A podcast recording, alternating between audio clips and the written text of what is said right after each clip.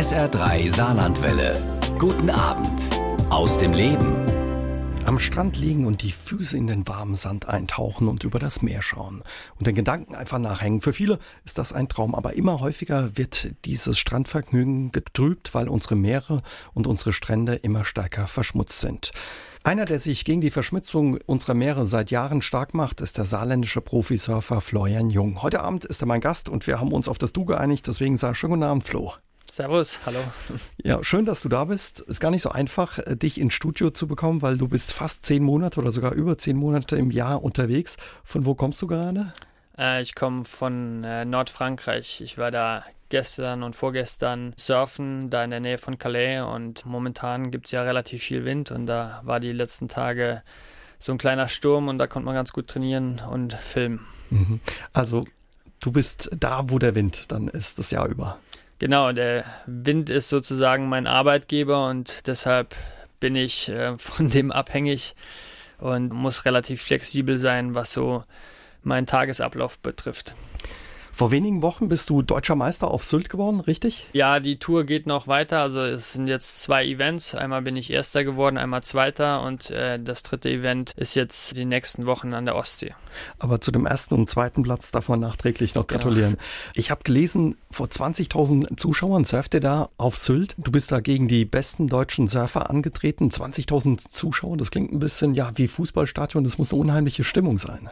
Ja, man muss sagen, in Sylt ist es so, da gibt es eine riesen Strandpromenade und da sind natürlich auch Urlauber, die einfach zufällig da sind. Also es sind äh, jetzt nicht 20.000 Surfbegeisterte, aber man kann schon sagen, das ist äh, eine spannende Atmosphäre, da aufs Wasser zu gehen, weil du ganz, ganz dicht bei den Zuschauern bist und wenn du dann äh, nach deinem Heat, also nach deinen 10 Minuten, wo du deine Kür absolvieren musst, auf den Strand kommst und dann dieser Brandenburger Strand voll mit Leuten ist und dann hunderte von Leuten um dich sind, das ist schon ja ein schönes Gefühl und man merkt da, wie die Leute da mit dir fühlen und dich anfeuern und das schon so ein bisschen fußballartig. Mhm. Und Sylt ist angeblich einer der ja schwierigsten Surfspots der Welt. Warum?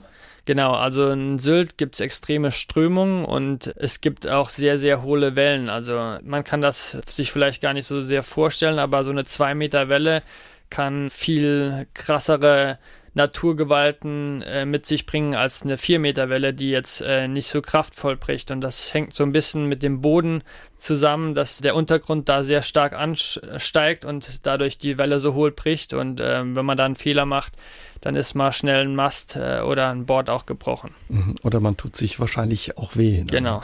Windsurfen hat jeder so eine Idee, aber da gibt es auch unterschiedliche Disziplinen. Was ist deine Disziplin? Ja, genau. Es gibt dieses Slalom, das ist eher so um Bojen fahren. Da geht es darum, der Schnellste zu sein. Dann gibt es die Disziplin Freestyle, das ist eher so Tricksurfen. Das habe ich auch früher gemacht. Das kann man vor allem gut an Seen trainieren. Und jetzt ist meine Disziplin Wave Riding. Das heißt Wellen abreiten, da werden Sprünge bewertet und Wellenritte. Das ist für mich die Königsdisziplin und da kommt man an die schönsten Orte der Welt und äh, ist vor allem in dem Metier, dem Ozean in seiner pursten Form zu Hause und kann da jeden Tag neue Wellen reiten, was das Ganze sehr, sehr spannend macht.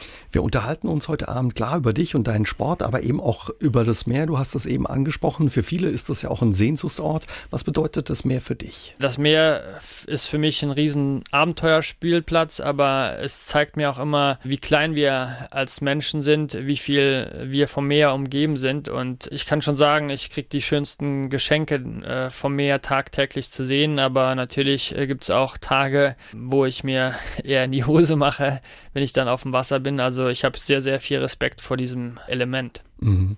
Ja, Wasser kann auch was Unheimliches haben, vor allen Dingen, wenn es eben um das Meer geht. Aber was macht das Meer so schön für dich auch? Was sind das für Momente?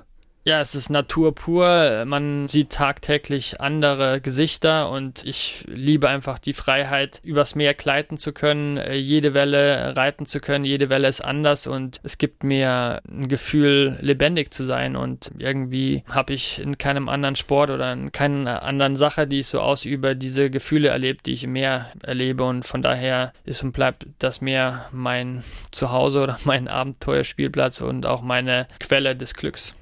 Ja, und weil die Meere rund um den Globus so die Quelle des Glücks für Florian Jung sind oder sowas wie sein zweites Wohnzimmer, macht er seit vielen Jahren mit ausgefallenen Aktionen eben auch auf die Probleme unserer Meere aufmerksam, die Verschmutzung. Zum Beispiel surfte er von Marseille nach Venedig mit einem Netz am Brett. Flo, wie steht's um unsere Weltmeere? Du bist viel in der Welt unterwegs, an den Stränden, auf den Meeren. Ja, also es könnte besser stehen in Sachen die Sauberkeit der Meere, aber ähm, ich glaube, es gibt noch ein Quäntchen Hoffnung und äh, wir müssen einfach nur anfangen, aktiv gegen die Meeresverschmutzung jetzt was zu machen und deshalb versuche ich bei meinen Trips, die ich um den Erdball sozusagen unternehme, dieses Thema immer auch irgendwie mit zu integrieren. Und ähm, wenn man sich das mal vorstellt, 2050 gibt es mehr Plastik per Gewicht äh, im Meer als Fisch und da gibt es einen Haufen andere Fakten, die sind einfach da und das muss man sich überlegen. Und ich denke mal, jeder von uns hat irgendwie eine gewisse Verantwortung als auch ein Talent oder eine Begabung, die dazu beitragen kann, die Meere ein bisschen sauberer zu hinterlassen. Und das fängt bei unserem täglichen Handeln an, wie wir mit Plastikverbrauch umgehen, aber auch wie wir andere Menschen vielleicht darauf hinweisen. Also du bist Journalist, du kannst viele Leute beeinflussen, dann gibt es andere, die sind Lehrer es gibt Blogger, es gibt unwahrscheinlich viele Möglichkeiten in dieser Form einen Teil dazu beizutragen und wir müssen uns einfach nur bewusst sein, wir haben diese Kraft, was zu verändern und wir müssen sie einfach nutzen und ich denke mal, das fängt mit erstmal mit dem Wissen an, dass es da ein Problem gibt, aber dann auch das Bewusstsein, zu ändern, erstmal bei sich selber und dann auch vielleicht bei dem einen oder anderen. Wann hat es bei dir angefangen? Wann hattest du das Gefühl, dass du gesagt hast, ich muss da was machen gegen die Verschmutzung der Meere? Ich war, ich glaube, 2013 oder 2014 war ich auf einem Surftrip in Indonesien und da ist mir das beim Surfen bewusst geworden, dass überall Plastik rumschwimmt und es war einfach nur ekelhaft ins Wasser zu gehen. Und wenn so unsere Zukunft aussieht, dann sehe ich echt schwarz mhm. sozusagen. Es ist traurig einfach, wenn man so sieht, was äh, da passiert. Jetzt in Deutschland sieht man das jetzt vielleicht nicht jeden Tag, aber in anderen Ländern ist das Problem halt größer. Und dann habe ich mir einfach Gedanken gemacht, was kann ich machen? Und ich bin tagtäglich im Meer. Ich kann Menschen auf die Faszination und Wichtigkeiten der Meere so ein bisschen die dafür sensibilisieren. Und äh, dann habe ich angefangen, Projekte zu kreieren, die auf diese Thematik ähm, hinweisen. Zum Beispiel eine Aktion war eben, dass du mit dem Surfbrett vor Marseille und Venedig unterwegs warst, um eben Müll mit einem Netz an deinem Brett einzusammeln.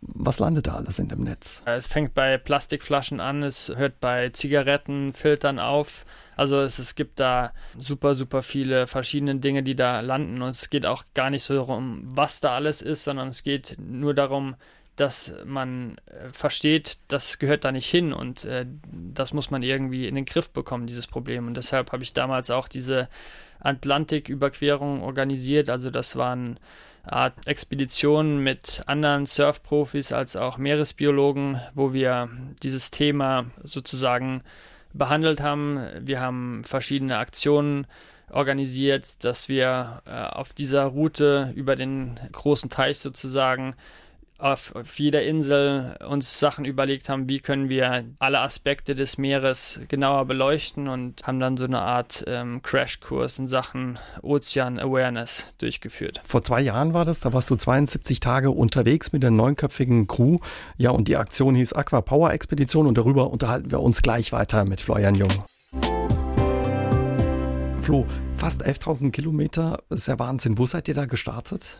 Wir sind auf der karibischen Insel Guadeloupe gestartet und dann über die Virgin Islands nach äh, Bermuda. Dann haben wir diesen Müllteppich sozusagen durchquert und äh, sind dann weiter auf die Azoren von den Azoren ging es dann weiter Richtung Spanien und dann schließlich nach Frankreich in Marseille. Man hört immer wieder von so Plastikteppichen auch auf dem Meer. Wie muss man sich die vorstellen? Wie ist es, wenn man da draußen ja auf so einen Teppich trifft? Ich habe mir das auch anders vorgestellt. Also ich habe gedacht, ich äh, komme da äh, in so einen Bereich, wo überall Meter hoch Plastik rumschwimmt. Letztlich war es gar nicht so, sondern Man hat hier und da natürlich mehr Plastikobjekte sozusagen in dieser Region gefunden, aber das eigentliche Problem ist, dass in diesem Plastikteppich der Plastik so äh, stark zerkleinert ist, dass man den mit dem bloßen Auge nicht sehen kann, sondern wir konnten das nur durch unsere täglichen Wasserproben dann wirklich dieses ganze Ausmaß sehen, dadurch, dass wir dieses feinmaschige Netz haben. Da, da wurde das ganz krass ersichtlich. Also ihr hattet ein Netz, was ihr hinter dem Boot hergezogen habt und immer wieder Wasserproben genommen habt, die anschließend dann auch im Labor untersucht wurden. Ne? Genau, ja. Aber ich habe gelesen bei der Vorbereitung, ja, dass ja offenbar auch auf dem Meer, weit weg von der Zivilisation, wirklich auf Plastikmüll gestoßen Genau, wird. vor allen Dingen dieser, dieses Mikroplastikpartikel, die dann, also wenn du jetzt äh, heutzutage eine Plastiktüte ins Meer schmeißt oder sogar in die Saar, dann wird die irgendwann in diesem Strudel ankommen und zwar nicht als äh, Plastiktüte, sondern in Tausenden von Stücken. Und die werden dann wiederum von den Meeresbewohnern, die in diesem Teil der Erde zu Hause sind, aufgenommen. Und so geht es weiter und weiter in der Kette, bis es wieder auf unserem Teller landet. Hm. Wie war das für dich, äh, so weit draußen auf dem Meer eben auf Plastik zu treffen? Es ist was völlig Unnatürliches, wenn, wenn du dir vorstellst, äh, dass du da wochenlang einfach äh, nur Meer siehst und dann aber, egal wo du bist, immer die Auswirkungen von uns Menschen siehst und das ist echt schade, vor allem wenn du Sachen siehst wie eine Schildkröte, die in so einem Netz verheddert, dann äh, einfach da krepiert und du kannst nichts machen, weil du segelst so schnell. Wir haben zum Beispiel versucht, diese Schildkröte nochmal zu finden, aber keine Chance. Das Meer ist so groß und da passiert so viel und es geht einfach darum, glaube ich, dass wir Menschen lernen, besser mit unserer Welt umzugehen. Das mhm. ist der einzige Schlüssel zum Erfolg, schätze ich mal. Was kam raus bei euren Untersuchungen? Dass es halt in verschiedenen Regionen mehr Plastikpartikel zu finden gab und in anderen weniger. Und die haben wir eingeschickt und das gab dann so eine Art großes Forschungsprojekt von verschiedenen äh, Expeditionen, die dann alle ihre Daten da eingeschickt haben und die werden das dann dementsprechend auswerten. Aber 72 Tage auf dem Meer mit dem Katamaran, das klingt auch nach Abenteuer. 6000 Seemeilen, fast 11.000 Kilometer. Du bist zwar viel auf dem Wasser unterwegs, aber kannst du auch segeln oder?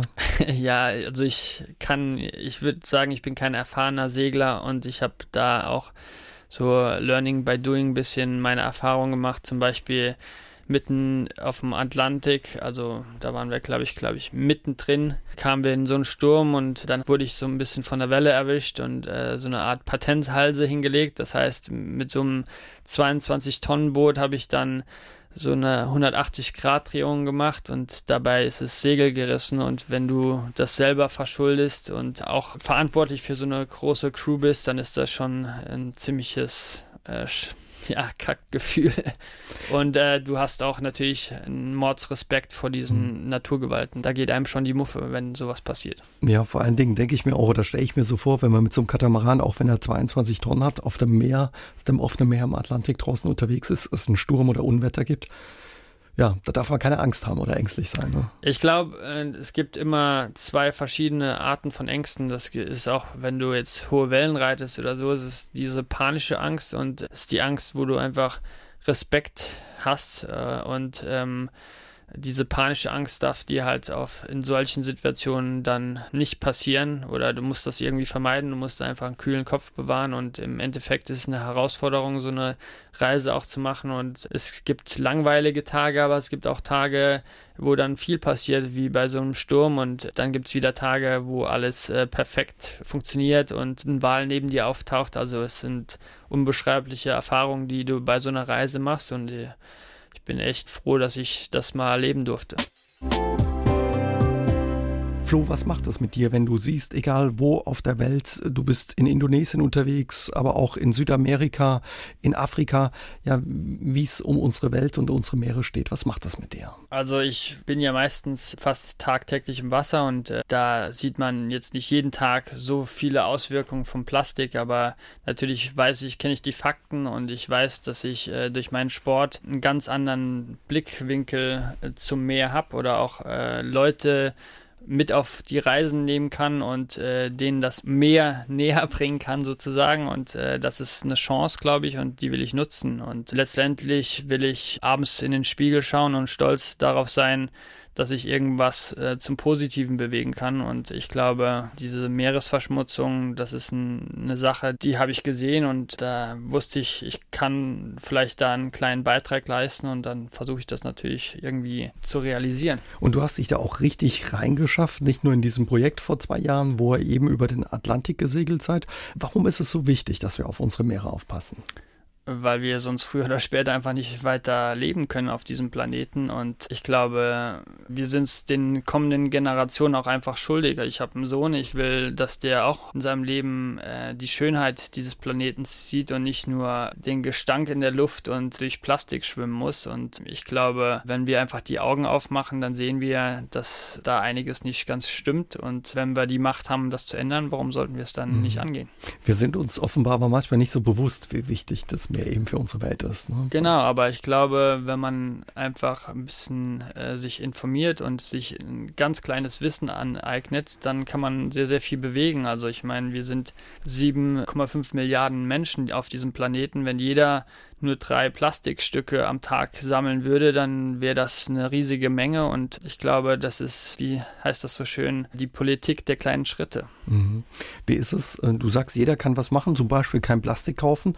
Du achtest da auch drauf, keins zu kaufen? Ich bin äh, ja in jeder Situation, wo ich es vermeiden kann, äh, das geht natürlich nicht immer, vermeide ich es. Ich gehe jeden Tag an den Strand, sammle da Plastikteile und das gibt mir auch immer so ein gutes Gefühl, dass ich, wenn ich danach ins Wasser gehe, gehe, dass ich dann vielleicht die ein oder andere bessere Welle als Dankeschön von mir bekomme. Das ist so meine Sicht der Dinge, aber natürlich versuche ich so zu leben, dass ich möglichst wenig negative Folgen für den Planeten mhm. habe. Das ist wirklich so, habe ich gelesen, dass auch andere Surfer, man denkt, ihr seid so coole Jungs, aber ihr seid wirklich da, sammelt am Strand den Müll ein und kehrt dann auch schon mal eben an die Straße, damit die Leute sehen, hey, guck mal, was da alles an euren Stränden oder im Meer rumschwimmt. Ja, wir haben zum Beispiel in den letzten Jahren sehr, sehr viele Beach Cleanups organisiert in Marokko, in, auch in Deutschland, in äh, den karibischen Inseln. Und weil jeder, der ein bisschen mit dem Meer zu tun hat, äh, sieht, dass man durch ganz, ganz kleine Sachen was Großes erreichen kann. Und wenn du einmal so ein Beach Cleanup gemacht hast, dann gibt dir das auch ein gutes Gefühl, ey, es ist gar nicht so schwer, sich zu engagieren und äh, es gibt so viele Initiativen, die einfach großartig sind und da glaube ich, wenn man das einmal erlebt hat, so ein bisschen, dann hat man da so ein bisschen Feuer gefangen und wird das auch in Zukunft dementsprechend verstärken sozusagen. Mhm. Die Umwelt liegt dir am Herzen und die Meere, man hört es. Äh, zum Beispiel 2008 hast du dich auch ja stark gemacht gegen das Abschmelzen äh, der Meeresgletscher, indem du in Alaska vor riesigen Eisbergen gesurft bist, im eiskalten Wasser. Wie war das? Das war ein, eins meiner sage ich, schon extremsten Abenteuer bisher. Da bin ich vor diesen kalbenden Gletschern als erster Mensch, glaube ich, sogar in Alaska gesurft. Und das ist eine Kulisse, die kann man sich gar nicht vorstellen. Also da sind 200 Meter hohe Eiswände und da kommt hin und wieder dann ähm, Eisbrocken von der Größe mehrerer Autos oder Häuser runter und du weißt nie genau, wo die runterkommen. Und dann war es aber auch so, dass ganz viele Robben vor dieser Eiswand auf Eisbergen gelegen haben. Und als ich da gesurft bin, sind mir plötzlich hunderte von Robben gefolgt, immer Ach, rechts und links. Und das war schon sehr spannend, aber auf der anderen Seite auch erschreckend, wie schnell diese Gletscher schmelzen. Mhm, wie die sich eben auch verändern und ja ein Stück weit auch verschwinden. Ne? Ja das Wasser war wirklich eiskalt, zwei Grad und du hast versucht, nicht reinzufallen bestimmt. Ne? Ja, ich habe versucht, nicht reinzufallen, aber leider Gottes habe ich mir dann, bin mit meiner Finne an so einer kleinen Eisscholle hängen geblieben, dann ist der Mast auf so einen anderen Eisberg geknallt, dann ist er gebrochen und dann musste ich eine ganze Zeit warten, dass sie mich das Rettungsboot bergen kann, weil die vorher gesagt haben, sie können in eine gewisse Zone nicht mehr reinfahren. Und dann musste ich warten, bis die Strömung mich wieder da äh, aus dieser Zone raustreibt. Das waren äh, sehr, sehr lange Minuten, aber Gott sei Dank ist in dem Moment nichts runtergekommen. Flo, wie funktioniert's? Das Saarland ist jetzt nicht bekannt, eine Surf-Destination zu sein. Nee, das nicht, aber hier gibt es auch Seen wie den Brustalsee oder den Stockweiher in Frankreich und wo ein Wille ist, ist auch ein Weg und mir hat das einfach unheimlich viel Spaß gemacht, als ich so 14, äh, 15 Jahre alt war und Surfen für mich entdeckt habe und dann habe ich natürlich immer nach Wegen gesucht, wie ich äh, ans Wasser komme oder wie ich sonst irgendwie dem Sport da weiterkomme. Wie bist du zum Surfen gekommen? Wo war so die erste Begegnung mit dem Brett und dem Segel? Also eigentlich habe ich bei meinem äh, Onkel mal so ein Surfbrett in der Garage entdeckt und dann hat er gesagt, hör zu Junge, ich brauche das Ding nicht mehr und dann habe ich das am Stockweiher mal ausprobiert und so nach und nach äh, dann die Basics gelernt und dann natürlich auch habe ich das eine oder andere entdeckt, was mir letztlich geholfen hat. Und zwar war das, äh, dass es hier im Saarland auch eine Windsurf-Firma gibt, Gunsales, die produzieren Segel. Und da ist es dann natürlich einfacher auch billig an Material zu kommen und vor allen Dingen äh, einige Kontakte zu sammeln, die dir dann später während deiner Surflaufbahn sozusagen weiterhelfen. Hätte man nicht erwartet, wusste ich auch nicht, dass es im Saarland eine Firma gibt, die Segel für Surfbretter oder Windsurfen herstellt. Wahnsinn. Genau, ja.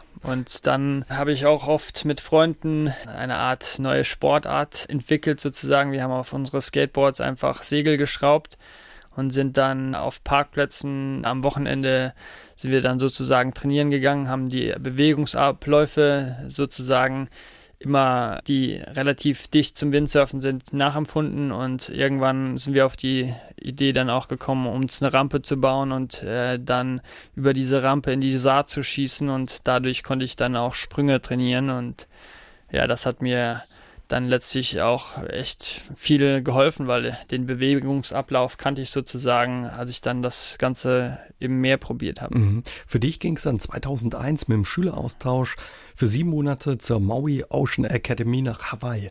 Wahnsinn. Wie war das für dich? Wie alt warst du? 17 damals? Oder? Genau, da war ich 17 Jahre alt, aber ich muss dazu sagen, ich musste zwei Jahre lang auf meinen Platz da warten. Also ich habe da echt Randale gemacht, den Besitzer jede Woche eine Mail geschrieben, wie sieht's aus, wie stehen meine Chancen und dann hat er irgendwann gesagt, so hör zu, komm einfach und zu sehr.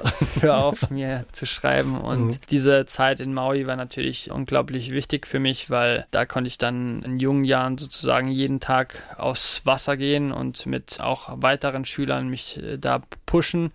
Und als ich dann zurückkam, habe ich hier mein Abitur gemacht und dann natürlich auch mit dem Können aus Hawaii dann die ersten Wettkämpfe erfolgreich bestreitet. Wir uns doch mal kurz mit nach Maui. Wie muss man sich das vorstellen? Ist das ein Internat, eine Schule und man surft da den ganzen Tag oder wie funktioniert das? Also es war so, dass wir ungefähr 15 junge, talentierte Windsurfer waren und äh, dann gab es äh, vier Stunden Unterricht morgens und dann gab es einen äh, Van sozusagen, der war voll beladen mit Surfmaterial und äh, dann haben sie uns einfach am Strand abgelassen rausgelassen und dann konnte man bis abends surfen, wurde dann wieder eingesammelt und dann ging das so Tag um Tag. Und äh, natürlich macht man dann, wenn man mit so vielen anderen talentierten Surfern auf dem Wasser ist, macht man dann auch sehr schnell Fortschritte. Wenn man auf dem Stockweiher oder dem Bostalsee surfen lernt und dann auf einmal, ja, in Maui am Strand auf dem Brett steht, im Meer auf dem Brett steht. Das ist wahrscheinlich ein Unterschied wie Tag und Nacht, oder? Ja, aber es war für mich auch so ein bisschen, ich musste da erstmal, ich wusste vorher nicht, was Wellen sind. Und als ich, ich kann mich noch daran erinnern, als ich das erste Mal dann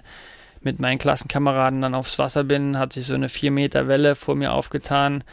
Und dann wusste ich nicht, was soll ich jetzt äh, da machen. Also ich meine, wie kann man so einem Ding entkommen? Und in der nächsten Sekunde war ich schon unter dieser Welle und wusste nicht mehr, wo oben und unten ist. Habe mein Zeug verloren, mein Material verloren und habe gedacht, jetzt ersaufe ich hier, bevor ich das erste Mal in meinem Leben eine Welle reite. Also es waren schon krasse Gegensätze und dann wurdest du sozusagen ins kalte Wasser geschmissen und konntest lernen. Im wahrsten Sinne des Wortes. Manfred Maas hört uns in Saarbrücken zu und wir haben uns in der vergangenen Stunde viel über dein Engagement und deinen Einsatz gegen die Verschmutzung der Weltmeere unterhalten und er würde gerne von dir wissen, was du davon hältst, ja, zum Beispiel Leute, die achtlos Müll wegwerfen, drastisch sie zu bestrafen. Was hältst du von solchen Strafen? Also ich glaube, die Politik muss auf jeden Fall viel, viel mehr machen, äh, weil letztlich brauchen wir Regeln und dazu würde sowas, so eine Initiative natürlich schon in die richtige Richtung gehen. Aber ich glaube, noch wichtiger ist es, dass jeder Einzelne mehr über dieses Thema erfährt, um zu wissen, was passiert eigentlich damit. Also äh, Leute, die keine Ahnung davon haben, die sagen sich einfach, okay, ist kein Mülleimer da, schmeiß es halt weg. Und wenn die aber wüssten, was genau damit passiert, dass es vielleicht beim nächsten Regen in irgendeinen Bach, dann in die Saar und dann ins Meer gelangt und dann 400 Jahre da rumschwimmt, weil so lange braucht es, um so eine Plastikflasche, dass sie sich auflöst sozusagen, dann würde der eine oder andere vielleicht anders handeln. Flo, du hast eben erzählt, wie es bei dir losging. 2002 kamen dann so die ersten Erfolge in den Wettkämpfen, aber du warst viel dann auch schon in der Welt unterwegs. Man hat ja immer so Klischees vom Alltag eines Surfers im Kopf und denkt auch, Mensch, die Bilder sehen so toll aus. Ist es wirklich so schön und beneidenswert?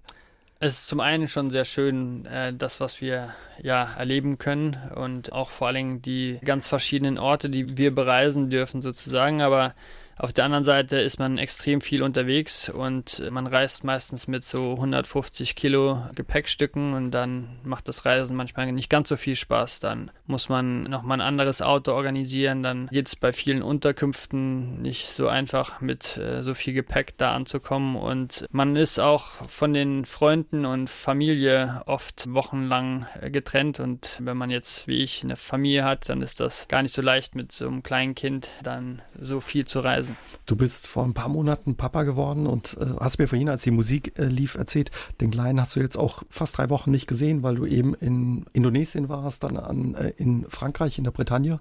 Genau, und deshalb fahre ich nach dem Interview direkt, steige ich ins Auto und fahre nach Hamburg und besuche die mal kurz. Da sind die momentan.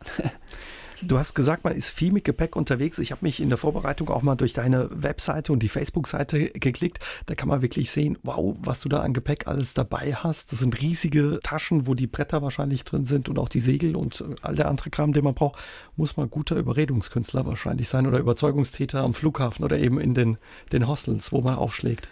Ja, man lernt so ein bisschen natürlich mit dem Flughafenpersonal umzugehen und dann gibt es natürlich ganz viele Tricks. Das fängt an, ah, Sie haben ja eine schöne Handschrift oder äh, was würden Sie denn in meiner Situation tun? Ich bin nun armer Surfer und manchmal hat man Glück, manchmal wird man ziemlich zur Kasse gebeten, aber in der Regel hilft da einfach gesunder Menschenverstand und mhm. dann mit einer positiven Sichtweise an die Sache ranzugehen. Und meistens klappt es dann ja, schon. Und hilft wahrscheinlich auch, wenn man eben auch so gut aussieht wie du und ja, das Surfer-Image mitbringt, dass die Damen ja, ich meine, es ist äh, wie überall, man muss einfach dann auch an die richtige Person gelangen und meistens sieht man, ah, der ist jetzt gut drauf, dann gehe ich mal zu dem oder sagt dann, ja, ich habe jetzt einen World Cup und wenn alles gut läuft, dann können Sie mir auch Ihre E-Mail schicken, dann schicke ich vielleicht irgendwas Schönes von dem Ort, an den ich reise, zurück. Und mhm. so kann man dann hier und da mal auch ein Schnäppchen, was Übergepäck angeht, machen. Und du schickst dann auch was, weil man sieht sich ja meistens genau. zweimal im Leben. Ne? Und meistens habe ich so eine Art DVD von meinem Film dabei, mhm. den ich mal produziert habe, Don't Let Go und da kriegen die Herrschaften von der Airline meistens auch so einen Film als kleines Dankeschön.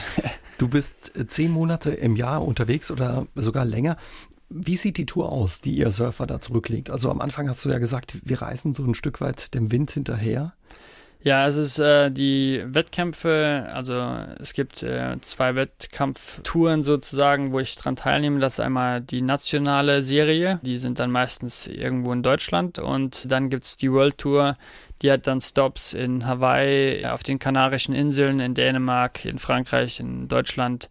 Und da ist man schon sehr viel unterwegs, weil man für diese unterschiedlichen Konditionen, also unterschiedlichen Wetterbedingungen auch trainieren muss. Das heißt, in Dänemark trainierst du am besten in Südafrika, weil da die Wetterbedingungen relativ gleich sind und in, auf den Kanaren musst du vielleicht äh, in Südfrankreich trainieren, weil es da ziemlich ähnlich ist. Und ich mache ja nicht nur Wettkämpfe, sondern ich mache ja sehr viele eigene Projekte und wenn man das äh, sozusagen kombiniert, dann ist man schon ganz schön viel unterwegs. An meinen Gast Florian Jung hat Sebastian Blau aus Gersweiler zwei Fragen. Zum einen würde er gerne von dir wissen, Flo, ein Tennis- und Fußballspieler hört meistens so mit Anfang 30 auf. Wie lange ja, kann man als Surfer weitermachen? Bei uns ist es eigentlich so, man kann ja, je nach Disziplin, also in meiner Disziplin hört man so zwischen 35 und 40 auf. Und also ich habe noch ein paar Jahre sozusagen. Du bist 34, ne? 33. 33, ja. Entschuldigung. Auf der anderen Seite würde ich mal sagen, mein persönliches Limit habe ich nicht jetzt klar gesetzt, sondern ich mache das äh, so von Jahr zu Jahr, wie es halt läuft, wie es mir Spaß macht. Und momentan bin ich motiviert wie nie zuvor. Ich habe sehr viele Projekte, die extrem gut laufen und von daher denke ich nicht an aufhören. Und er würde gerne von dir noch wissen, was kann man tun, um den Surfsport auch in unserer Region weiter zu verbreiten oder ein bisschen ja, voranzubringen? Also ich glaube, Stand-Up-Paddeln hat schon mal so ein bisschen geholfen, dass man mehr Leute wieder aufs Wasser bringt. Dann gibt es zum anderen auch einen äh, Surfclub hier in Saarbrücken oder im Saarland und da gibt es natürlich vor allem für junge Leute Möglichkeiten, mit dem Sport in Kontakt zu kommen. Und sonst würde ich jedem empfehlen, geht einfach in die Nähe, da wo es einen See gibt. Und da gibt es auch meistens eine Surfschule und dann kann man das mal ausprobieren. Mhm. Stand-up-Paddling ist im Moment total angesagt. Das ist ein, ja, ein Surfbrett, relativ groß. Man hat ein Paddel in der Hand und braucht eigentlich nur Wasser unten drunter. Ne? Genau, und man lernt es vor allem in zehn Minuten. Da kann man da drauf stehen und Paddelschläge hat man auch relativ schnell drauf. Und man lernt dann auch sehr schnell auf diesem Ding zu stehen und das ist dann ähnlich wie auf dem Windsurfbrett. Mhm. Was ja fasziniert dich heute immer noch am Surfen? Was macht den Reiz für dich aus?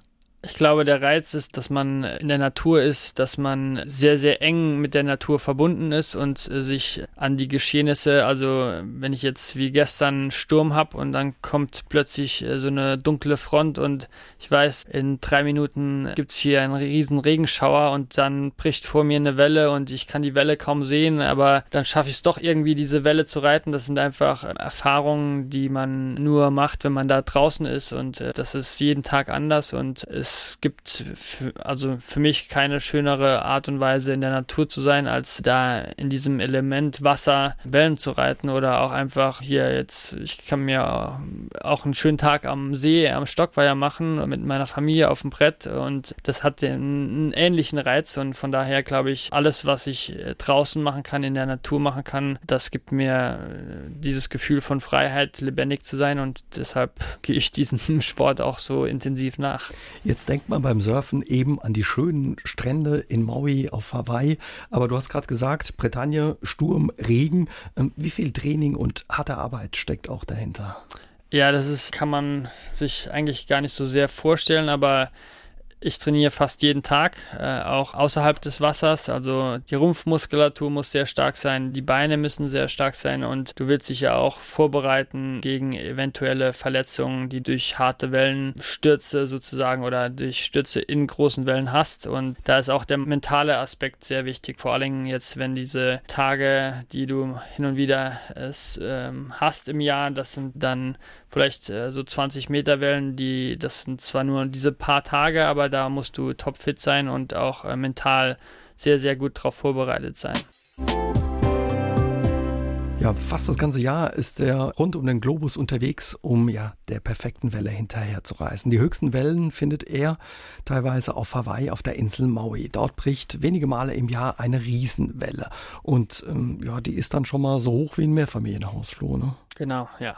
Wie hoch sind die eben? 15, 20 Meter? Ja, so 15, 20 Meter, manchmal auch kleiner. Es kommt immer auf den Swell an. Also die Wellen werden produziert durch Stürme im Nordatlantik und die müssen dann im bestimmten Winkel auf dieses Riff treffen und dann ergeben sich solche Riesenwellen. Wie gesagt, auf Maui gibt es die. Wie nennt man diese Wellen? Diese Welle bricht halt an einem bestimmten Punkt und den nennen wir Jaws, das heißt Monster. Und wenn man da surft, dann hat man auch das Gefühl, dass hinter dir so eine Art Monster ist, weil die ist extrem hohl, bricht auf so ein relativ flaches Riff und äh, deshalb ist dieses Donnern dieser Welle hörste Kilometer weit und wenn du dann relativ dicht an dieser Lippe bist, dann ist das wie wenn hinter dir gerade ein Haus zusammenstürzt, äh, so laut ist das und äh, das ist äh, sehr, sehr beeindruckend auf jeden Fall. Wahnsinn. Nimm uns mal mit, was macht es mit einem oder was geht in dir vor, wenn du ja so eine Welle, so eine riesige reitest? Also ich, es ist erstmal so, man bereitet sich da Wochen darauf vor, man hat ein spezielles Atemtraining, das heißt, ich kann bis zu drei Minuten die Luft anhalten und äh, wenn ich gewaschen werde, dann äh, muss ich in einen Zustand völliger Gelassenheit kommen und das ist gar nicht so leicht, wenn man da 15 Meter hoch und runter geschleudert wird. Aber dieser Gelassenheit ist extrem wichtig, dass du Sauerstoff so weit wie es geht speichern kannst. Und das Gefährliche ist eigentlich, wenn man gewaschen wird, dass das man. Das heißt, gewaschen werden, man kommt unter die Welle. Genau, man wird von der Welle, kommt in diese Walze rein Und wenn man es dann nicht schafft, so schnell wie es geht wieder aufzutauchen vor der nächsten Welle, weil diese großen Wellen kommen meistens in so drei, vier größeren Wellen und dann wird es wieder kleiner. Und wenn du es nicht schaffst, äh, da hochzukommen, dann wirst du von noch einer gewaschen und hast keine Chance, zwischendrin Luft zu holen. Und dann kann man schon mal ein, zwei Minuten unter Wasser bleiben und das überleben halt nicht viele.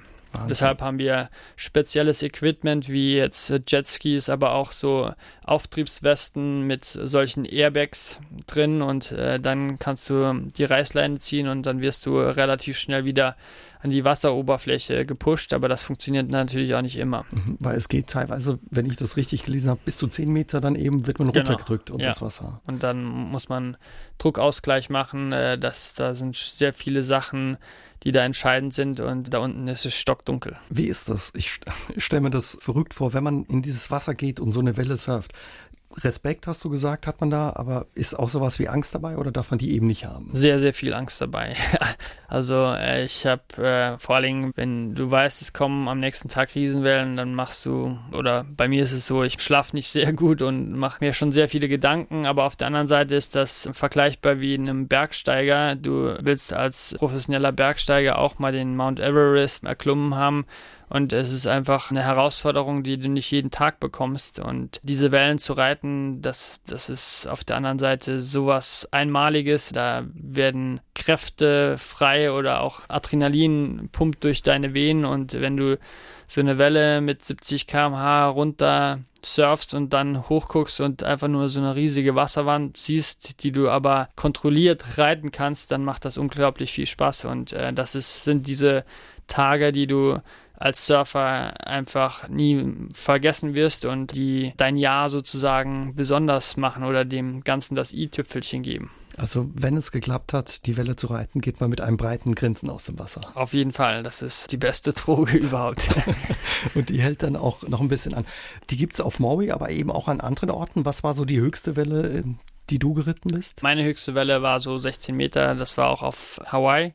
Aber dann gibt es auch größere Wellen in Südafrika oder jetzt in Indonesien hatten wir auch relativ große Wellen. Die sind dann so zum Teil 8, 9 Meter. So ab 4 Meter fängt es für mich an, dass man sich schon ein bisschen Gedanken macht, weil eine 4 Meter Welle kann auch extreme Kräfte entwickeln. Und es ist natürlich auch immer so ein bisschen bei uns der Untergrund, der entscheidend ist. Also wenn ich jetzt ein flaches Riff habe von einem Meter, dann weiß ich, wenn ich da gewaschen werde, werde ich voll Gas aufs Riff geschmettert und und dann ist das manchmal gefährlicher, als wenn ich jetzt eine doppelt so große Welle surfe, aber wenn das Wasser relativ tief ist und ich einfach nur in dem Wasserstrudel bin und mhm. kein Riff berühre. Du trägst aber keinen Helm, ne? Nee, wir wollen als Surfer, sage ich mal, dieses Gefühl vielleicht von Freiheit haben, aber auf der anderen Seite ist es auch so, wenn du einen Helm auf hast, dann zieht der dieses Wasser an dem Helm und äh, das ist sehr störend, wenn du diese Wassermassen überwinden musst. Mhm. Wie ist es? Man hört immer wieder von Fußballspielern, wenn die ein wichtiges Spiel haben, dann gehen die immer nur mit dem rechten Fuß zuerst auf äh, das Spielfeld oder müssen gewisse Schuhe oder Socken anhaben. Hast du auch Dinge, äh, so Vorbereitungen oder Dinge, die dabei sein müssen, wenn du solche Wellen reitest?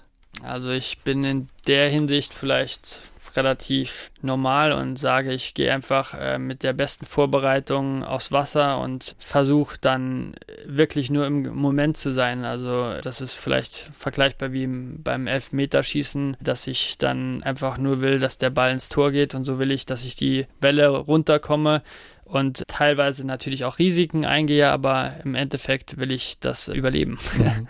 Aber muss man so eine Welle lesen oder wie funktioniert das? Braucht man einen gewissen Punkt, wo man eben rein und wieder rauskommen muss? Oder? Genau, die Wellen sind quasi wie ein Buch und das versuchst du immer besser zu studieren. Ob das jetzt große Wellen oder kleine Wellen sind, das macht das Wellenreiten für mich so besonders. Ob ich jetzt Windsurfe oder nur Wellen reite ohne Segel. Es geht darum, die richtigen Wellen zu surfen und wenn du eine richtige Welle erwischst, dann bricht die relativ lang über eine lange Distanz und dann kannst du vielleicht auch in diesen Tunnel kommen, also in das Barrel, wie wir das nennen und das ist eine Welt, die den meisten verborgen bleibt. Das ist äh, einfach unbeschreiblich, wenn du umgeben von Wasser bist und dann in dieses andere Element kommst, wo wir als Menschen eigentlich gar nicht hingehören.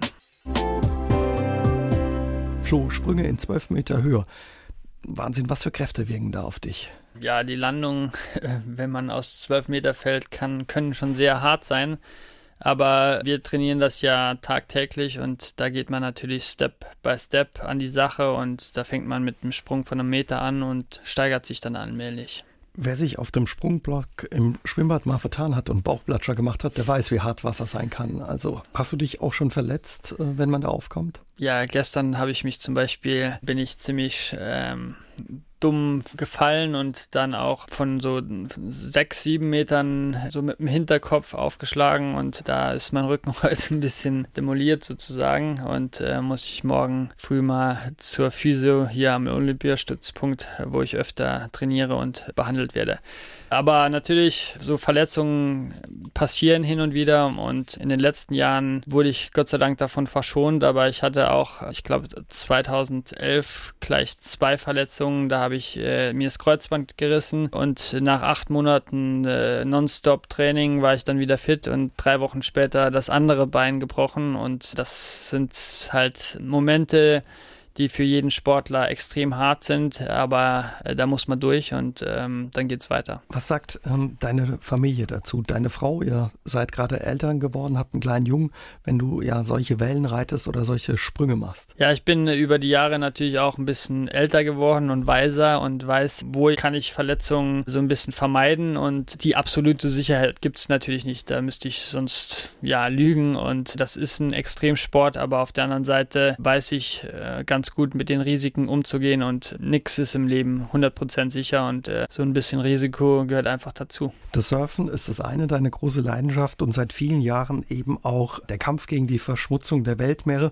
Darüber haben wir uns in der ersten Stunde unterhalten, aber Bodo Dorn hält sich im Moment in Luxemburg auf und hört uns dazu und er würde gern von dir wissen, ob du eine Idee hast, wie man das Meer von Mikroplastik reinigen kann, zumindest teilweise. Also da geht es natürlich einmal darum, dass man es vermeidet, dass Plastik überhaupt ins Meer kommt. Und äh, jetzt äh, in den letzten Jahren hat sich da sehr viel getan, dass man auch versucht, das Plastik, was momentan im Meer ist, da rauszufischen. Da gibt es Initiativen von so einem jungen Holländer, Boyan Slat, der da jetzt versucht, mit speziellen Netzen das äh, Meer plastikfrei zu kriegen. Aber das ist, sind alles momentan noch Tropfen auf den heißen Stein. Und äh, ich glaube, man muss einfach äh, im Grunde an die Menschheit appellieren, dass äh, jeder sich davon ein Bild machen muss, was da passiert. Und äh, dann kann man nach und nach dieses Problem lösen. Äh, aber grundsätzlich würde ich sagen, man muss einfach versuchen, dass es gar nicht so weit kommt, dass Plastik ins Meer kommt. Und ja, da passt ganz gut, was Klaus Utzig über sa3.de ins Studio gemailt hat. Er schreibt, als er das Thema der heutigen Sendung äh, gelesen hat und gehört hat, wer mein Gast ist, dachte er, Mensch, der Beachboy Florian Jung ist ein Fantast oder wie soll man jemanden bezeichnen, der unter anderem auf einer Welle eines Eisbergs reiten will? Was will eine kleine Gruppe oder gar ein Einzelner bewirken, wenn er sieht, dass zum Beispiel in Apotheken für die Ausgabe von Medikamenten jetzt wieder Plastiktüten verwendet werden? Ihn würde interessieren, welche Sponsoren du als Surfer hast und ob es ja für einen Surfer und Abenteurer, wie er schreibt, Gelder für Projekte gibt mit wenig Effekt? Also erstmal muss ich dazu sagen, die Projekte, die ich mache, haben vielleicht jetzt nicht das Millionenpublikum, aber es geht mir darum, dass ich möglichst viele Leute erreiche und meine Projekte in der Vergangenheit waren in dieser Hinsicht sehr, sehr erfolgreich und deshalb finde ich auch immer neue Sponsoren für weitere Projekte. Und da gucke ich natürlich, dass da auch die authentische Message stimmt, dass die Sponsoren selber in dieser ähm, Art und Weise auch ein gewisses Engagement zeigen und jetzt sich für den Umweltschutz einsetzen. Hm. Du bist auch sehr aktiv in den sozialen Medien, auf Facebook oder Instagram kann man dich auch sehen. Da hast du auch viele Follower, da erreicht man sicherlich auch Leute eben für solche Projekte. Genau, das ist jetzt so die neue Art, vor allem mit jüngeren Zielgruppen in Kontakt zu kommen. Und da ist es sicherlich sehr, sehr viele Anhaltspunkte oder gibt es ähm, auch ich kann da noch viel lernen. Ich äh, habe angefangen früher mit Windsurfen, da gab es nur die Printmedien und jetzt gibt's halt, äh, kannst du deinen eigenen Content äh, kreieren und äh, das ist auch eine Chance, um äh, die ganz jungen, also die nächste Generation zu erreichen.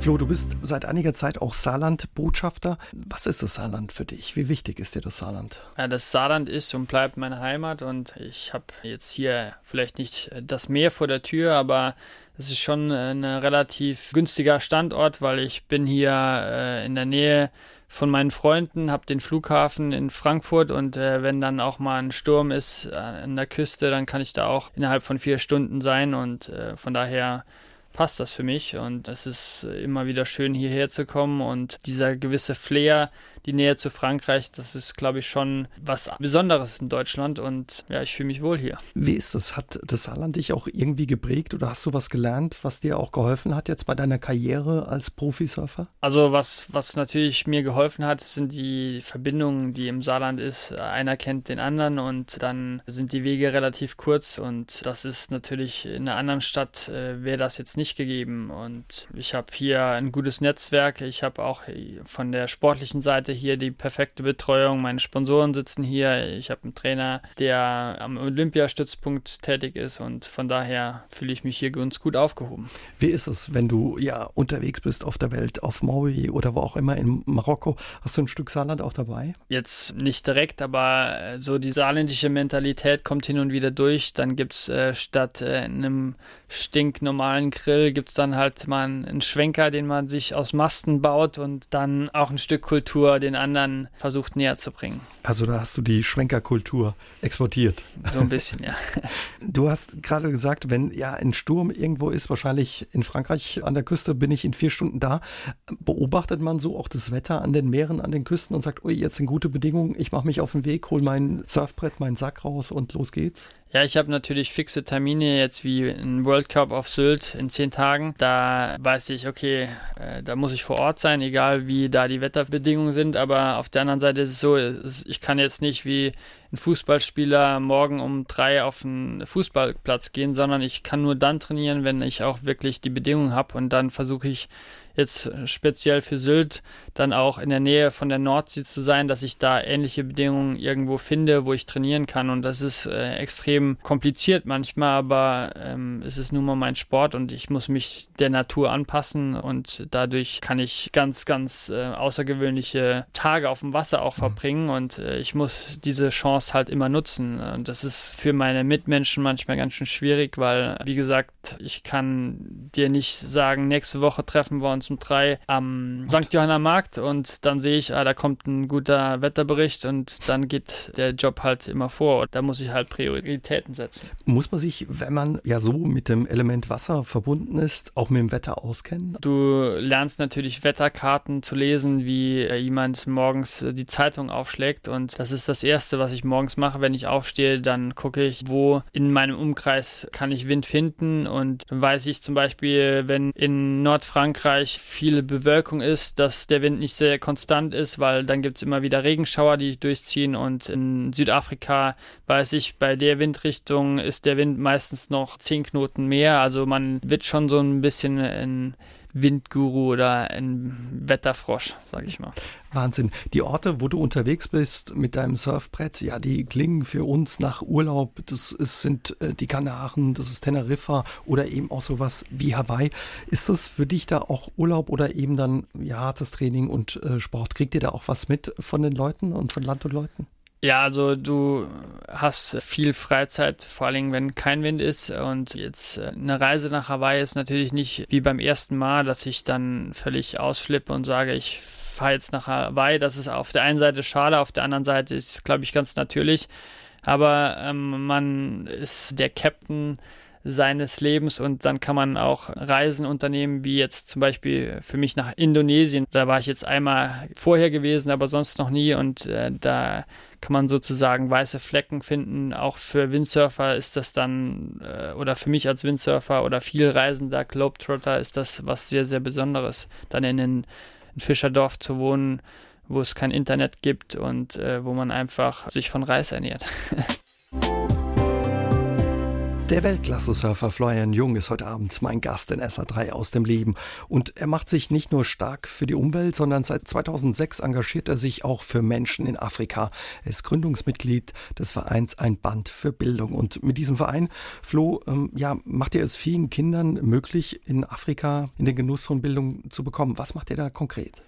Ja, wir versuchen eigentlich durch relativ simples System Arbeitsplätze in den Townships in Kapstadt zu generieren und dann durch die Produkte, die da gefertigt werden, Gelder zu sammeln, die wir wiederum in Bildung in Südafrika, also sprich in Schulen und andere Bildungseinrichtungen stecken. Und wir wollen damit einen positiven Kreislauf in Gang bringen und äh, das ist uns über die Jahre relativ gut gelungen. Also äh, wir sind ja so 10, 20 Leute, die da in dem Verein beteiligt sind und da auch sehr aktiv sind.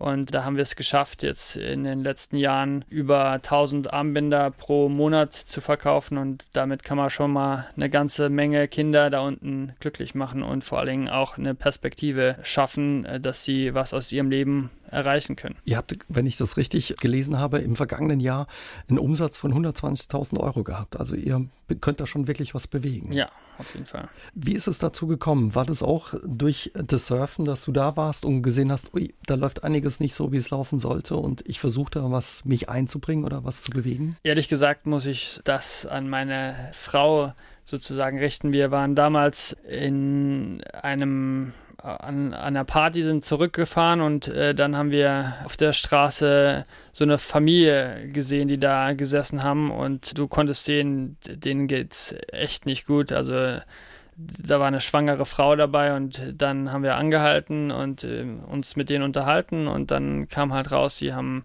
keine Arbeitserlaubnis, sie haben keine Papiere und dann haben wir gesagt, mal gucken, vielleicht können wir da irgendwie ein paar Leute zusammen trommeln und denen äh, ein bisschen was spenden. Und dann hat Marie, meine Frau, dieses Produkt, also so ein Armband kreiert. Das haben die dann gefertigt da unten und dann haben wir das angefangen zu verkaufen und über die Jahre sind halt mehr Produkte hinzugekommen. Wir haben einen Verein gegründet und äh, ja, in Saarbrücken oder im Saarland kennen Moncur vor allem durch die Bänder relativ viele und jetzt sind wir in anderen Städten wie Norddeutschland auch äh, bekannter geworden und so äh, wächst die äh, Moncur Community Tag um Tag und das ist natürlich ein Projekt, was mich extrem stolz macht, weil man durch ganz, ganz kleine Sachen viel erreichen konnte und ich denke mal, diese Initiative wird auch in Zukunft weiter wachsen und wir können mehr und mehr dadurch bewegen.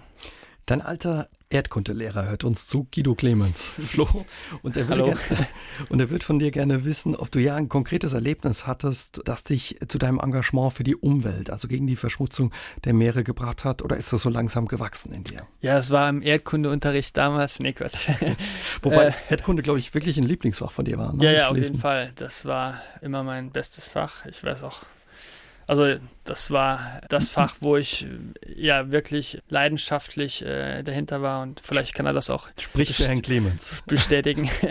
Auf jeden Fall, nee, ich glaube, dass äh, mit der Meeresverschmutzung hat angefangen zum einen, als ich diesen Art äh, Trip in äh, Indonesien gemacht habe und gesehen habe, dass da tagtäglich Tonnen von Plastik neben dir im Wasser rumschwimmen und es war einfach nicht mehr schön, da zu surfen. Und zum anderen habe ich in Südfrankreich in Marseille die letzten Jahre gewohnt und äh, da ist die Umweltverschmutzung auch sehr stark. Und wenn du dann einfach nur schwimmen gehen wolltest, gab es Tage, da bist du nicht mehr ins Wasser gegangen, weil es einfach zu viel Müll darum gelegen hat. Und ich glaube, wenn du so oft im Wasser bist und jeden Tag siehst, was da vor sich geht, dann gehen dir irgendwann die Augen auf und du willst daran was ändern.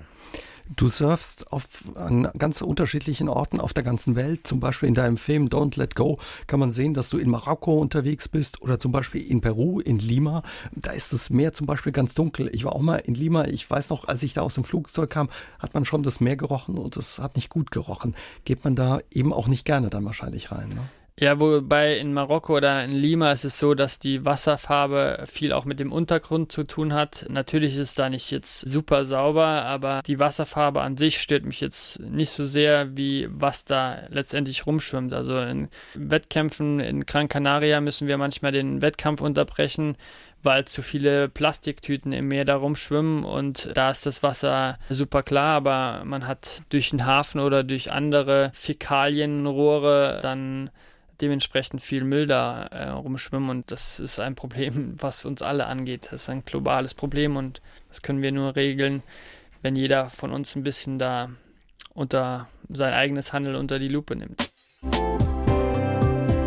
Flo, was hast du auf deinen Reisen neben dem Surfen gelernt? Natürlich die Grundskills sozusagen, natürlich Sprachen, Filme schneiden, Verhandlungstechniken am Airport, dann aber auch natürlich hartnäckig zu sein und an seine Träume zu glauben und vielleicht auch ein Stück weit, dass man lernt, Probleme zu überwinden und nach Lösungen zu suchen, äh, weil man ist bei diesen Reisen dann doch oft sehr auf sich allein gestellt und lernt dann selbstständig zu handeln. Und äh, ja, so ein, dieses Leben von unterwegs, äh, das ist schon so ein bisschen die Schule des Lebens, wie man sagt. Es gibt 40, 50 Profisurfer auf der Welt, die davon leben können. Du bist einer davon. Das war aber nicht immer so. Früher, wenn du mal auf Maui warst oder in anderen Ländern, hast du auch die ganz unterschiedlichsten Jobs gemacht. Das ging bis zum Palmenschneider, ja. Genau, man wird dann irgendwann kreativ. Also ich weiß noch, nach der Schule waren wir längere Zeit, also ich mit ein paar Freunden in Fuerteventura und dann haben wir auf dem Bau gearbeitet, aber irgendwann haben wir gedacht, äh, das ist ein bisschen heiß hier und äh, Steine schleppen auf die Dauer macht auch nicht so viel Spaß. Und dann haben wir angefangen mit unseren Trapezen, die man beim Windsurfen hat, diese Gurte dann auf Palmen zu gehen und äh, sind dann die Gegenden abgelaufen, haben gesehen, da ist eine Palme, die muss geschnitten werden und äh, haben dann die Leute sozusagen überredet, ihre Palme schneiden zu lassen und wir hatten leicht verdientes Geld und konnten dann dementsprechend länger bleiben. Also neben dem Surfer noch als Landschaftsgärtner ein bisschen aktiv gewesen. Ja, alles so ein bisschen. wie ist es? Wir haben heute Abend viel über das Surfen gesprochen, wie viel Arbeit und Disziplin dazu gehört, aber nichtsdestotrotz, es sind schöne Orte. Man sieht auch immer, wenn man äh, dich und äh, deine Mitsurfer sieht, wirkt das immer so wunderbar. Gibt es auch Konkurrenz oder möchte man dem einen oder anderen eben nicht begegnen da draußen in den Wellen? Ja, natürlich, der Kuchen ist klein und jeder will ein Stück davon. Und es gibt äh, Leute, mit denen verstehe ich mich super auf der Tour. Das sind eine meiner besten Freunde und andere weiß ich, die würden dir kein Stück helfen und sind so ein bisschen auf dem Ego-Trip. Und die versuche ich natürlich zu vermeiden. Also es ist wie überall, es gibt Freundschaften und Leute, mit denen du nicht auf einer Wellenlänge surfst sozusagen und dann... Da ja, kann es auch mal zur Sache gehen dann. Kann es auch mal zur Sache gehen, auf jeden Fall. Wie ist es? Du hast viele Orte auf der Welt gesehen, ganz unterschiedliche. Gibt es einen Lieblingsort für dich? Also ich fühle mich in Südafrika sehr, sehr wohl, weil wir da zum einen unser Projekt haben und zum anderen gibt es da neben dem Windsurfen sehr viel zu sehen, was jetzt die Stadt ist da in der Nähe, dann ist die Landschaft wunderschön und äh, auch die, äh, sage ich mal, die gleiche Zeitzone zu äh, Deutschland ist äh, für meine Sponsoren auch wichtig und da bin ich sozusagen in den äh, durch, also wenn ich einen Nachtflug nehme, bin ich am nächsten Morgen da und das erleichtert natürlich vieles. Aber ich habe auch wundervolle Momente erlebt in Chile jetzt, äh, wo ich allein Spots gesurft bin, die bis dahin noch unbekannt waren. Und ähm, natürlich